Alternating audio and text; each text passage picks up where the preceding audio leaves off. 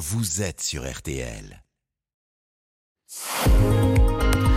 Alors Florian, jamais euh, de- jusqu'à demain soir, pardon, le Brésil vit au, au rythme du carnaval de Rio, Ouais. cinq jours de fête qui euh, n'existeraient pas. C'est ce que vous allez nous expliquer ce matin, qui n'existerait pas sans Paris. Eh oui.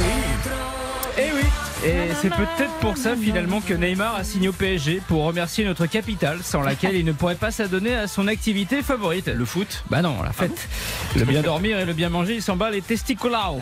Oh Mais avant de nous expliquer le lien entre Paris et le carnaval de Rio, petit point étymologique, savez-vous pourquoi on dit carnaval Non, mais je sens que vous allez nous le dire, Florian. Eh bien Marina, vous au moins vous ne souffrez pas d'anosmie, hein, c'est la perte d'odorat. Eh bien ces fêtes à Rio, Nice ou Dunkerque interviennent juste avant le carême, période de 40 jours de jeûne pour les chrétiens, pendant laquelle on interdit de consommer tout ce qui était d'origine animale.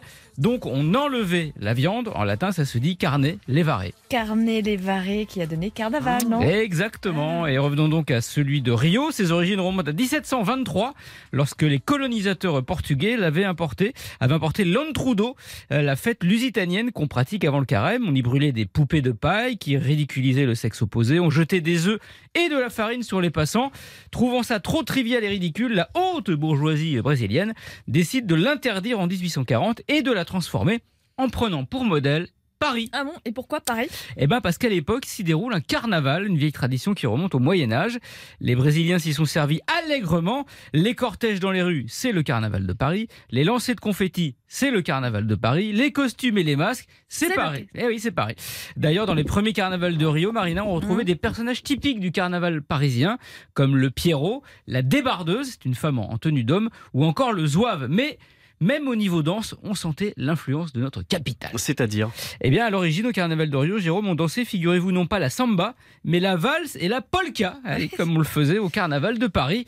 La samba, elle est devenue danse officielle en 1917 seulement, après l'abolition de l'esclavage au Brésil, quand les nombreux Africains qu'on avait fait venir de force ont débarqué à Rio à la recherche de travail. Et la samba est une danse originaire de l'Angola et du Congo, où le mot semba signifie nombril, qu'on agite dans tous les sens quand on la danse, et qui fait que Rio est cette semaine le nombril du monde. Merci beaucoup Florian. Vous avez écouté euh, la bière sans alcool. Euh, Oui. Vous allez pouvoir euh, revêtir soit le masque d'éléphant que je vous ai apporté, soit la perruque. Comme ça, Ah, on est dans le on thème. ne sait que choisir. hein. Je, peux, Voilà. je peux tenter le combo, mettre les deux, mais. euh, Oui, bien. pas- Attention parce que la trompe de l'éléphant est un peu tordue. Ah, bah, Voilà, ça, ça- voilà. ça- ça me va très bien. Passez-moi En ça. tout cas, ça vous ira bien, j'en suis, euh, j'en suis certain. Et, et Louis Baudin nous rejoint. On fait un point météo avec lui dans un instant.